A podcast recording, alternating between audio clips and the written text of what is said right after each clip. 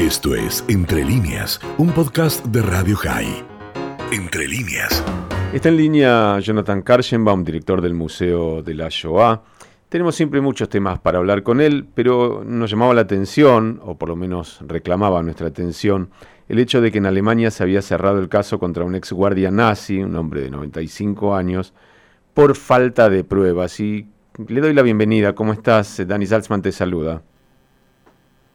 Hola Dani, buen día para vos y para todo tu equipo. Estaba pensando cuando leía esta nota, y seguramente vas a poder ayudarme a pensar, que así como nuestros sobrevivientes son gente grande en general y se nos van yendo y, vamos perdiendo la posibilidad de recibir de ellos eh, en, forma directa sus historias, también los perpetradores, también los asesinos fueron creciendo, aquellos que sobrevivieron y hoy son gente muy mayor y por supuesto eh, que se hace muy muy complicado si ya uno los ubica eh, juzgarlos. ¿Cómo, ¿Cómo imaginás este tiempo en el que se están terminando ambas cosas, ¿no? entre ellas también la posibilidad de llevar a la justicia a los nazis, a los asesinos?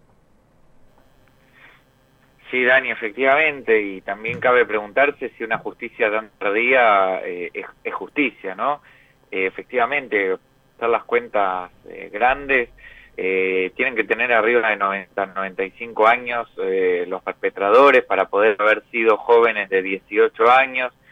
En, en, estos casos, por ejemplo, que mencionás, de Friedrich Berger, tiene 95 años, y, y estuvo en el campo de Neuengame eh, en 1945 y es gente muy muy mayor 95 años eh, con lo cual si le llega la justicia o los procesamientos es, muy tardío. Hubo un caso reciente muy resonante el, contador de Auschwitz que fue condenado pero que no llegó a cumplir su condena porque murió eh, lamentablemente eh, esa es la situación de los perpetradores y en el caso de los sobrevivientes afortunadamente sí ha habido un trabajo y una concientización eh, de hace unos 20, 30 años de documentar, ¿no? Está los testimonios de la Fundación Spielberg, pero uno podría nombrar decenas de instituciones, organizaciones, libros testimoniales de personales familiares de los sobrevivientes que nos han dejado sus historias y bueno, lamentablemente el paso del tiempo hará lo suyo eh, y es nuestra generación la que se ha hecho cargo de, de, seguir contando esas historias. Sí, por un lado la justicia tardía no es justicia, eh, pero también la falta de justicia tampoco lo es. O sea que de alguna manera que conozcamos este nombre, aun cuando estas personas ya no vayan a cumplir una condena probablemente, eh, también es, es, una forma de reivindicación, simplemente que no hayan pasado por, por la vida sin que los demás sepan qué hicieron. Sí, esa condena social que vos mencionás eh, también es importante. en, el caso de, de, estos criminales, que aunque sea sobre el final de sus vidas, tengan que dar explicaciones, tengan que pasar eh, por, por la mirada social, por la mirada mediática, eh, por los vecinos y las propias familias muchas veces que se terminan enterando de eh, que pertenecieron a algún eh, aspecto criminal dentro de lo que fue el totalitarismo de la Alemania nazi, ¿no? hay, hay, hay, algunos libros que dan cuenta de, eso, de cómo la, las historias familiares de estos criminales se fueron licuando con el paso de las generaciones pero bueno, estos crímenes afortunadamente eh, no eh, no vencen, no no no, no prescriben. Eh, no me acuerdo la palabra. No, prescriben. gracias. No prescriben y, y, afortunadamente, aunque sea muy tardío, lo simbólico, lo, lo social, lo mediático eh, hace su contribución para decir, eh, aún que tengas 95 años, eh, vamos a seguir buscándote por los crímenes que cometiste hace 60, 70 años, y, en ese sentido hay una señal clara de, que los crímenes contra la humanidad que no prescriben eh, tienen un, cariz diferente de, todo el resto de los crímenes.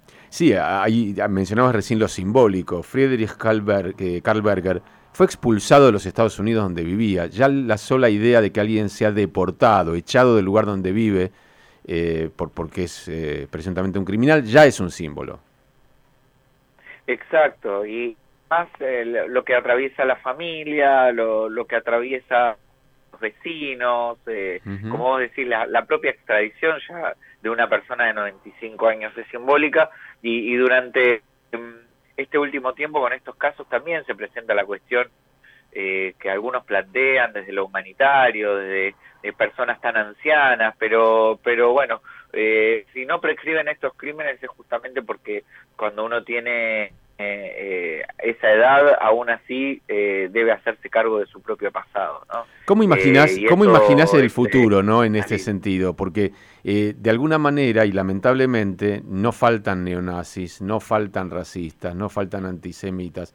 Eh, y creo que ese mensaje, el mensaje de nunca nos vamos a olvidar de lo que hacen, de lo que dicen, eh, me, parece que es una señal. Eh, hay que ver si los estados pueden hoy combatir, como debieron haberse combatido, los surgimientos, los nacimientos de esas ideologías en su tiempo. Hay que ver si hoy los estados con ese antecedente, con esa historia, lo están haciendo correctamente. Es una muy buena pregunta. Eh, no sabría decirte, me gustaría decirte que eh, lo que sí hay es un andamiaje legal. En algunos casos, por ejemplo, negar el holocausto está penado. Hay símbolos eh, ideológicos del nazismo que están prohibidos, pero eso no ha impedido, o la propia persecución de criminales, no ha impedido que resurgieran partidos nazis en la propia Europa e incluso en la propia Alemania que, sigan teniendo las mismas ideales, que, reivindican eh, al nazismo y al hitlerismo, y entonces eh, eso nos obliga a tener siempre la guardia alta, eh, a, exigir a, los estados mayores niveles de control y mayores niveles de supervisión de estas manifestaciones que, que corremos siempre el peligro de que vuelvan al poder. hay partidos, hay diputados en, en Europa que, que reivindican ideas y, que, como dije recién, tenemos que estar siempre con la guardia alta. No hay un futuro donde eh, eh, podamos estar relajados, por lo menos no en, las próximas décadas. Esa es mi, mi, visión, que es un poco pesimista, pero también realista en términos de que eh, ya muriéndose los sobrevivientes y los perpetradores, eh, hoy podemos decir que el nazismo sigue existiendo, lamentablemente. Y ahí entra justamente tu tarea, la del Museo de la Shoah aquí y en cada lugar, porque más allá del homenaje, que también es parte del, eh, del sentido de un museo, está la advertencia, está el poner delante de los ojos de la gente qué sucede cuando, por ejemplo, no se advierte y no se combate a tiempo una ideología racista. Exactamente, y por eso nuestro mensaje, nuestra reflexión se va llamando a, cada época, a cada tiempo, eh, con las nuevas tecnologías, con las nuevas visiones de transmisión y de educación, y tratar de llegar a la mayor cantidad de gente posible en un mundo que por suerte eh, se está haciendo cada vez más chico y nos permite llegar eh, mucho más lejos que en las propias fronteras de nuestro edificio a través de la virtualidad, pero que también nos presenta nuevos desafíos eh, a, la hora de, abordar distintos eh, públicos. Eh, ahora dentro de poco, el jueves que viene, aprovecho Dani este espacio, junto con la DAIA haremos el, homenaje de Yom Shoah, que como vos decís, tiene un doble sentido.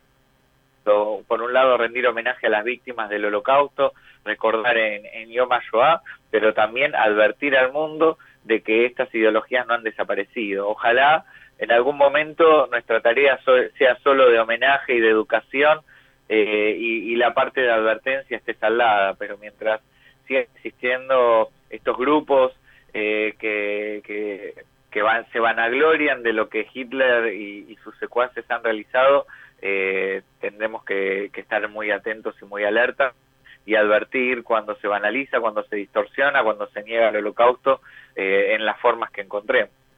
Jonathan, gracias como siempre por este tiempo. Eh, es una gran tarea la del museo. Haxameas para vos, para los tuyos, para todos allí. Haxameas, Dani, los esperamos eh, el 8 en redes sociales del Museo y de la DAIA. Eh, un abrazo grande y gracias por el espacio. Así va a ser. Jonathan Karchenbaum es el director del Museo del Holocausto aquí en la ciudad de Buenos Aires. Esto fue Entre líneas, un podcast de Radio High. Puedes seguir escuchando y compartiendo nuestro contenido en Spotify, nuestro portal radiohigh.com y nuestras redes sociales. Hasta la próxima.